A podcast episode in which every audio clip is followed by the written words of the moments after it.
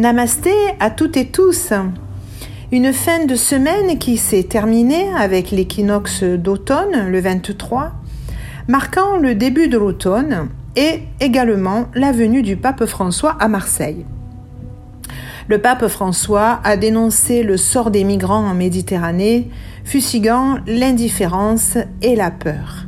Le cardinal Aveline a rendu hommage au pape François en le baptisant Marseillais après sa visite de la basilique Notre-Dame de la Garde. En ce mois de Badra Pada, une belle issue.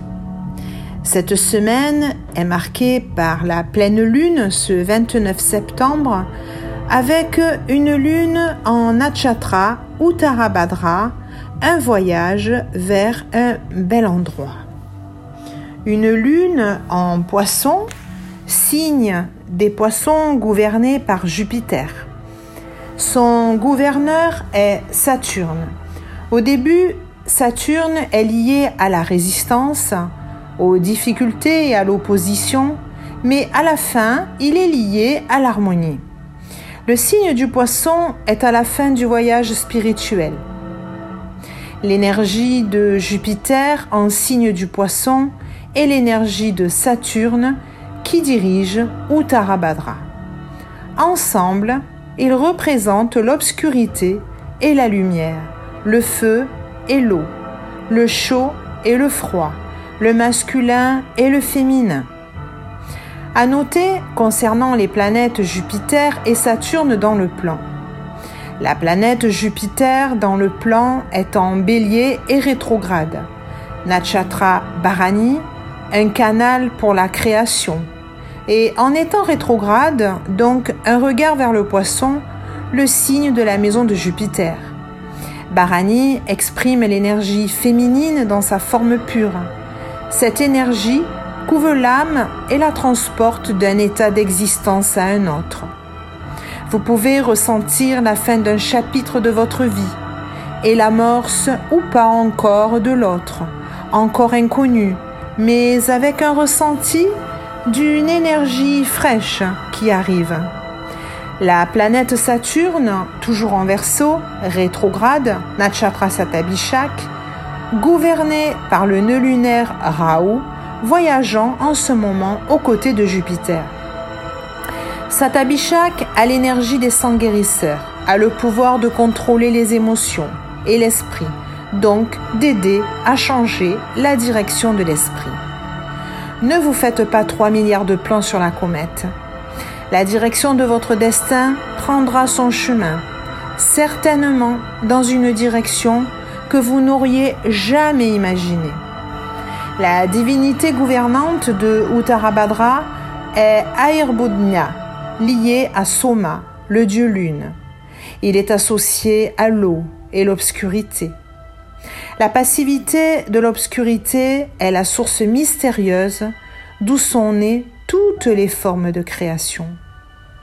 Ayurbunya, le serpent de mer, représente la fusion de la conscience avec le profond océan de l'éternité. Le serpent symbolise aussi la sagesse. Le serpent qui mue représente la renaissance et les cycles de la vie.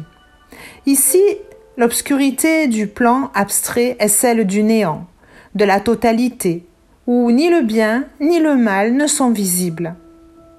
En cette pleine lune, à l'opposé, nous avons le soleil en Natchatra Asta, en Vierge. Asta est gouverné par la lune. Le soleil, l'âme. Asta, la main. La main qui montre le destin, celui de l'effort individuel. En cette pleine lune, l'âme s'immerge dans cette mystérieuse force obscure afin de pouvoir commencer un autre voyage. L'énergie de cette pleine lune nous permet de révéler le sens du destin, une volonté de se détacher de la vie, détachement qui permet de se tourner vers sa spiritualité et se réconcilier avec ses besoins émotionnels. Le message fort avec Uttarabhadra de réussir sa vie sur Terre et de s'en détacher. Réaliser que les plaisirs de la vie peuvent prendre fin, toutefois la voie vers l'illumination continue. Soleil voyage avec Mars, toujours en Vierge, et rappelons, Mars est Natchatra Chitra, l'architecte céleste. Une main, Asta, le Soleil, l'âme, et un architecte céleste, Chitra, l'action. Nous laissons notre esprit voyager dans sa plus profonde obscurité, afin que notre âme puisse se servir de sa main magique, nourrie des gunas et de tous les éléments, son pinceau, son crayon, et suivre le plan que notre propre architecte céleste nous dicte. Soleil en vierge et lune en poisson, un axe de signes dits mutables, soit des signes qui aident à la transition, au passage d'une énergie à une autre. C'est un moment aussi d'intégration qui nous est proposé pour donner plus de place au ressenti, et ramener de la douceur et des espaces de non-faire dans notre quotidien. Cet axe nous apprend l'expérience de ressentir notre être spirituel incarné, de vivre en adéquation avec notre âme et notre réalité physique. La Vierge parle de la santé du corps, le poisson de la santé de l'esprit. Alors, ouvrons le questionnement sur notre santé physique et psychique pour mieux gérer nos limites personnelles. Je le rappelle, cette pleine lune nous appelle à avoir une vision plus large, plus globale de la situation, pour ne poser aucune limite et permettre d'autres possibles que l'on n'aurait même pas envisagés. L'énergie du poisson va suggérer à l'énergie de la Vierge de sortir d'un seul mode de fonctionnement la Vierge permet la transition des signes terrestres aux signes célestes et le poisson des signes célestes aux terrestres. Cet axe va demander également de se détacher de sa foi, ses croyances qui bloquent le lâcher-prise. Une foi trop aveugle et des croyances fortes deviennent aussi des illusions et des désillusions. D'où l'invitation à revenir à une profonde intériorité, et la mise en lumière de nos inspirations. Acceptons de lâcher le contrôle et acceptons ce qui vient à nous avec détachement. La planète Mercure en Lion, Natchatra pour Falguni, gouvernée par l'énergie vénusienne, apporte richesse et bonheur, d'où le lâcher-prise nous donnera de bons fruits. La planète Vénus en Cancer, Natchatra Ashlesha, gouvernée par Mercure, nous conduit vers la connaissance et la sagesse. Toutefois, si nous écoutons les forces supérieures, donc notre architecte céleste. Si chaque être humain ose se redessiner, le monde entier suivra le même chemin. Alors, devenons Asta, la main qui fusionne avec l'inconscient pour utiliser ses talents pour le bien de l'humanité. Une pleine lune avec cette lune en poisson ce signe en douzième position, signe d'eau. Rappelons que dans la mythologie indienne, Vishnu est le dieu de lumière qui pénètre tout l'univers. Il est accompagné de sa femme Lakshmi, née du barman de la mer et repérée par le Gange. L'une des épithètes de Vishnu est Narayana, qui signifie source et refuge des êtres. Il dort couché sur les eaux cosmiques protégé par les sept têtes d'un grand serpent marin. Ce repos n'est que l'attente d'une nouvelle manifestation cyclique, où il paraîtra dans tous ses avatars.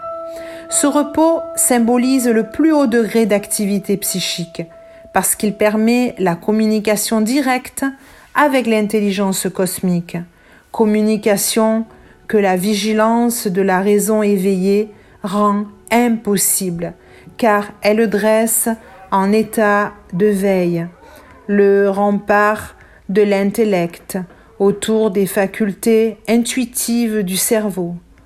Oreilles, pieds et reins, mémoire des eaux primordiales, indifférenciées, portant le ciel et la terre en leur sein, partagent en commun la même forme fétale du germe, qui en fait les témoins de notre état de communion primordiale avec la matrice cosmique, analogie au poisson. En cette pleine lune, prenez conscience de la puissance de vos pieds, pieds nus dans la terre, les mains aux oreilles. Reliez la conscience cosmique la conscience individuelle. Pensez en silence à ce que vos pieds vous font songer, les épisodes qu'ils vous remémorent, et vous sentirez qu'ils vous amènent bien plus loin que là où ils sont posés. Alors, sans doute, sentirez-vous votre intuition se développer et retrouverez-vous un bout du poisson en vous-même.